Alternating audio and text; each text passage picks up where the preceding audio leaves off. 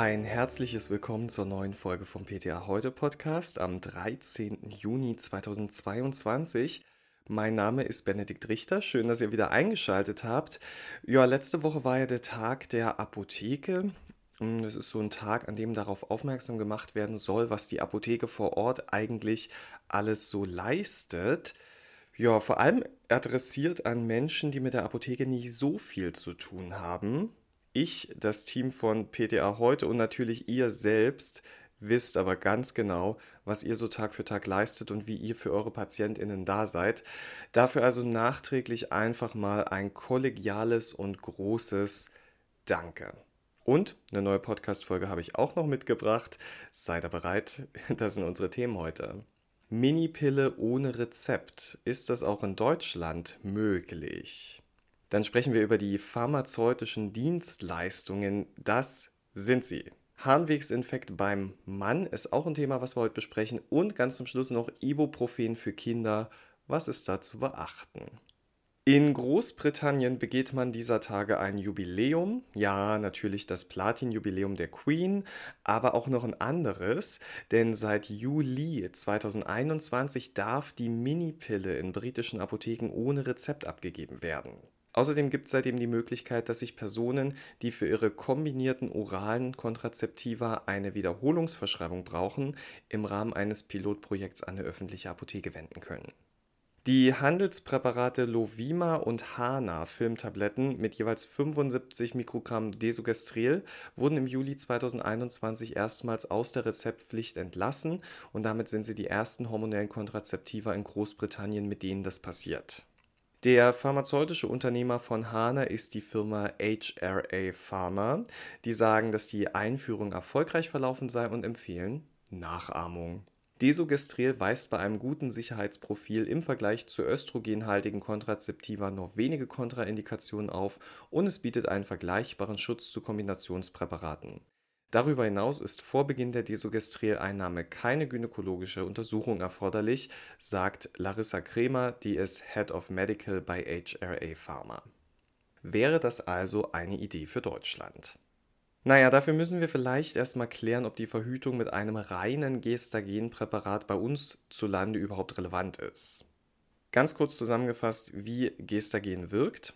Es senkt die Zahl der Östrogenrezeptoren, hemmt die östrogenbedingte Proliferation der Uterusschleimhaut und stimuliert die Entwicklung des sekretorischen Endometriums. Außerdem erhöht es die Viskosität des Cervixschleims, unterdrückt die LH-Ausschüttung der Hypophyse und damit die Ovulation. Außerdem kennt man das als sogenanntes Schwangerschaftshormon und deswegen ist es für die Erhaltung einer Schwangerschaft unentbehrlich. Und zum Schluss sollte man noch erwähnen, dass es die Wirkung der Estrogene auf das Skelettsystem verstärkt.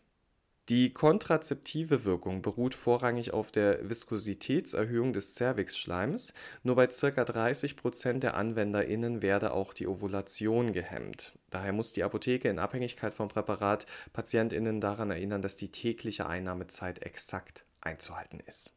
Im Laufe der Anwendung kann es zur Amenorrhoe kommen, das bedeutet, die Monatsblutung bleibt aus. Nach Beendigung der Verhütung mit Gestagen kann es eine Weile dauern, bis sich der normale Zyklus wieder einstellt. Außerdem sollte ein ausreichender endogener Estradiolspiegel vorhanden sein, damit es nicht zu einem beschleunigten Knochenabbau kommt. Also, wir sprechen immer noch von einem potenten Arzneimittel. In dem Zusammenhang fällt einem natürlich auch das erhöhte Thromboserisiko ein. Professorin Dr. Doris Maria Gruber sagt, dass Progesteron-Only-Pillen das Risiko von Schlaganfall, thromboembolischen Komplikationen oder Myokardinfarkt nicht signifikant über das Grundrisiko erhöhen. Ist ja schon mal schön. Allerdings muss man sagen, einige Studien sollen auf ein möglicherweise leicht erhöhtes Risiko für venöse Thromboembolien im Zusammenhang mit der Einnahme von Gestagen-Monopräparaten hinweisen. Auf Risikofaktoren wie Bluthochdruck, Adipositas, Nikotinabusus und Bewegungsmangel ist außerdem zu achten. Es gibt jedoch eine Indikation, in der Gestagen-Monopräparate unangefochten die erste Wahl sind, und das ist bei der Therapie der Endometriose. Da ist nämlich das Ausbleiben der Monatsblutung absolut erwünscht. Unerwünscht sind hingegen depressive Verstimmungen und leider können auch die auftreten. Und auch bei der menstruellen Migräne könnten Minipillen zum Einsatz kommen.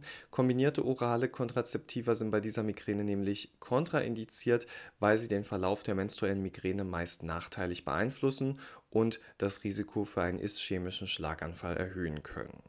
Desogestrel scheint hingegen besonders geeignet bei menstrueller Migräne und reine Gestagenpillen, das ist auch noch schön zu wissen, können auch in der Stillzeit angewendet werden.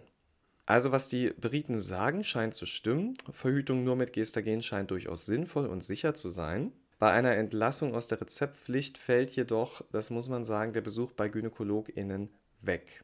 Und daher könnten wichtige gynäkologische Vorsorgeuntersuchungen eventuell in Vergessenheit geraten. Dafür müsste man dann natürlich einen Anreiz finden. In Deutschland ist die Entlassung aus der Verschreibungspflicht jedoch eher unrealistisch. Da erinnern wir uns mal an die Pille danach.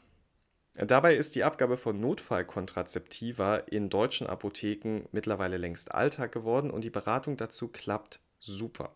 Und was auch super geklappt hat, ist die Regelung zu den pharmazeutischen Dienstleistungen, auf die wir seit langer Zeit warten.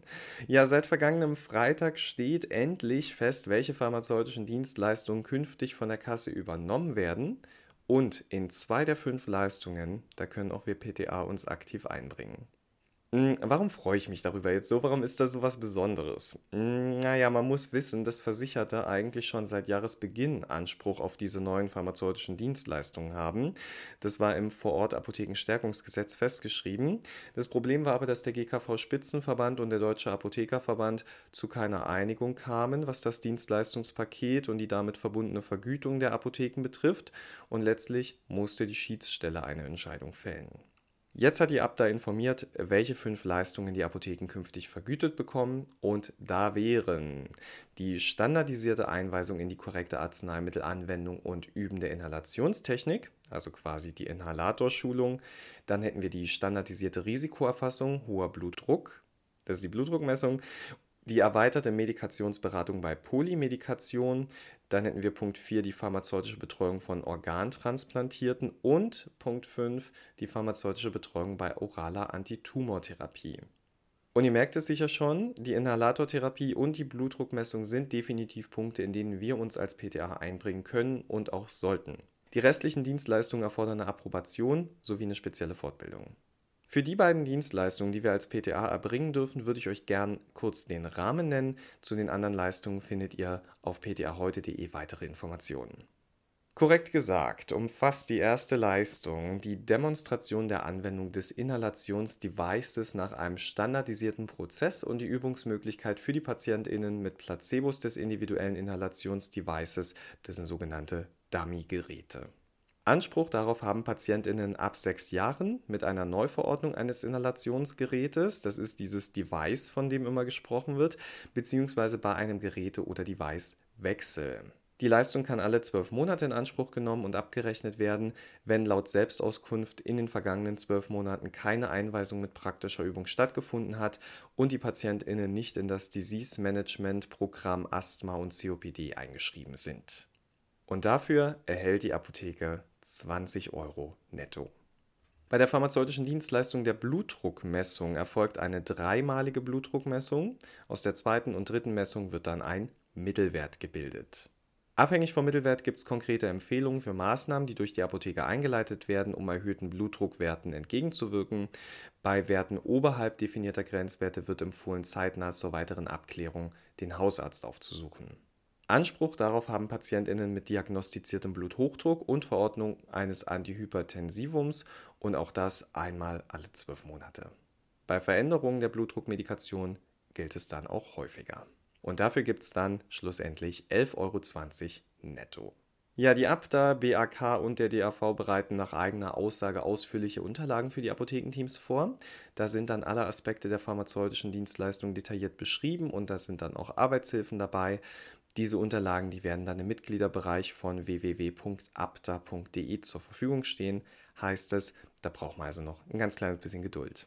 Ja, wie läuft das denn dann praktisch ab? Kommt dann da ein Patient mit einem Rezept über eine Blutdruckmessung in die Apotheke?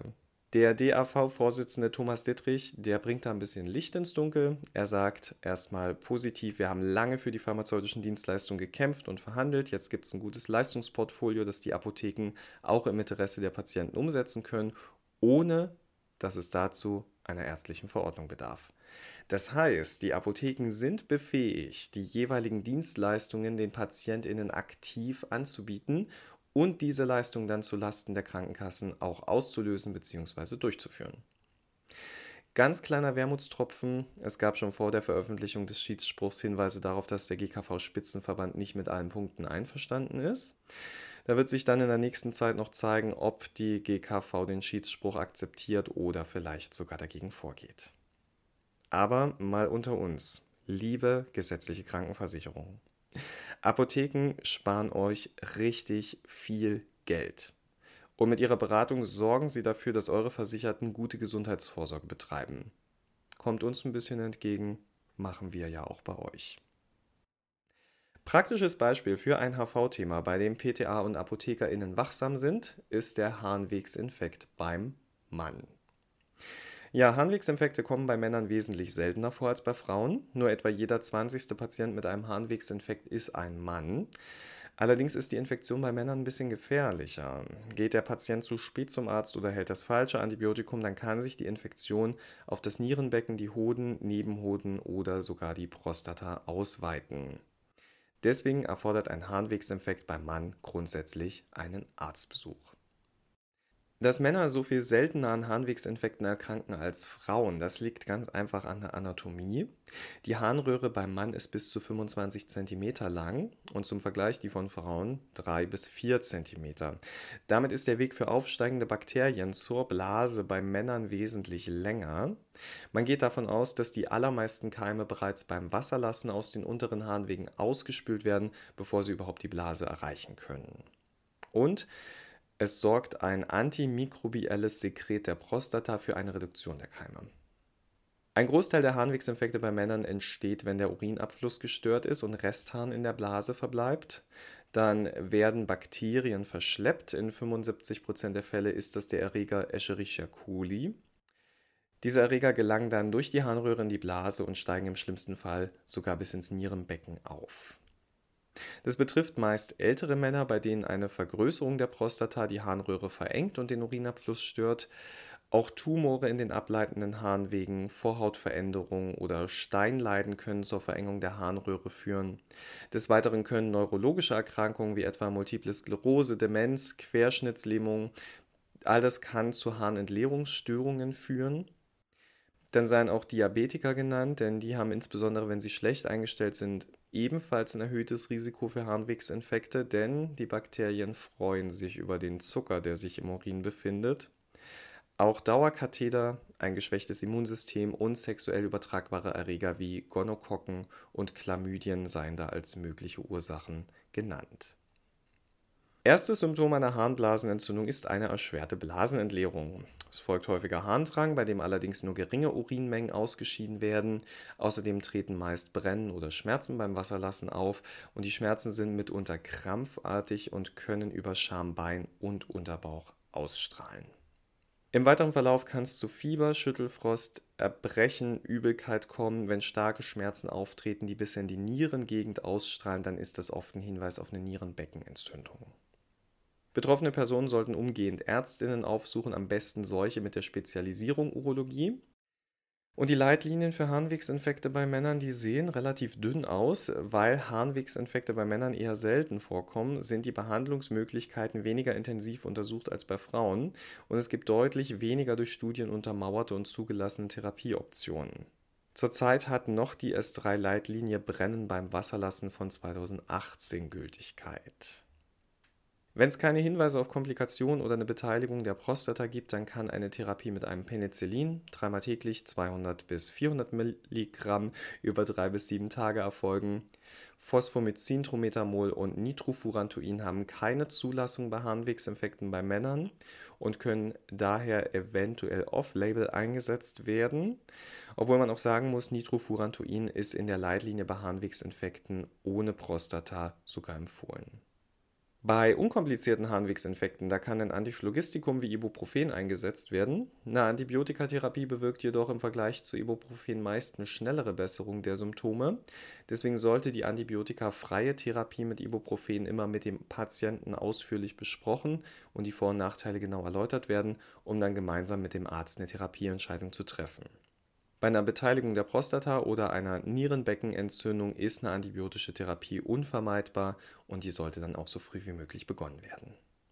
Nicht-antibiotische Alternativen wie Manose, Beerentraubenblätter, Goldrute, Kapuzinerkresse und so weiter, die können prinzipiell auch bei Männern eingesetzt werden, werden aber aufgrund fehlender Studien und Zulassungen eher selten empfohlen. Aber auch bei Männern lässt sich eine ärztlich verordnete Therapie mit oder ohne Antibiotikum durch ergänzende Empfehlungen unterstützen. Dazu gehören dann in erster Linie eine ausreichende Trinkmenge, etwa mit einem durchspülenden Blasen- und Nierentee, außerdem viel Ruhe und Wärmeanwendungen. Ja, und Ruhe braucht auch das ein oder andere fiebernde Kind. Daher geht es in unserem letzten Thema heute mal um die Anwendung von Ibuprofen bei unseren ganz kleinen Patientinnen. Nach dem Arzneimittelreport der Techniker Krankenkasse ist Ibuprofen der häufigste verordnete Arzneistoff bei Kindern im Jahr 2020. Aber auch in der Selbstmedikation steht es hoch im Kurs. Ibuprofen darf ab drei Monaten angewendet werden und kommt typischerweise bei Schmerzen und Fieber zum Einsatz. Die Dosierung richtet sich nach dem Gewicht des Kindes. Die Tagesgesamtdosis 20 bis 30 Milligramm pro Kilogramm Körpergewicht und die wird auf drei bis vier Einzeldosen zu je 7 bis 10 Milligramm pro Kilogramm Körpergewicht aufgeteilt. Da muss man korrekt sein. Ibuprofen für Kinder gibt es als Saft oder als Zäpfchen. Ab sechs Jahren stehen dann auch Tabletten und Schmelztabletten mit 200 Milligramm zur Verfügung. Um bei den Suppositorien das Gleiten zu erleichtern, können Eltern das Zäpfchen laut Fachinformation zuvor in der Verpackung in den Händen anwärmen oder ganz kurz in warmes Wasser eintauchen. Ob ein Tropfen Öl erlaubt ist oder nicht, darüber gehen die Meinungen auseinander. Die Suppositorien werden am besten mit der stumpfen Seite voran eingeführt, weil die Spitze weniger Widerstand auf den Sphinkter ausübt, da rutscht dann das Zäpfchen seltener wieder heraus. Ibuprofen-Säfte gibt es in 2- oder 4-prozentiger Konzentration für Kinder, vorausgesetzt sie sind lieferbar. Sie sind in der Regel dann nach Anbruch sechs Monate haltbar und vor Gebrauch müssten sie dann auch bitte geschüttelt werden. Einige Ibuprofen-Säfte enthalten als Konservierungsmittel die Parabene Methylpyrhydroxybenzoat und Propylpyrhydroxybenzoat. Die können allergische Reaktionen hervorrufen. Außerdem ist eine östrogenartige Wirkung des Propylpyrhydroxybenzoat möglich.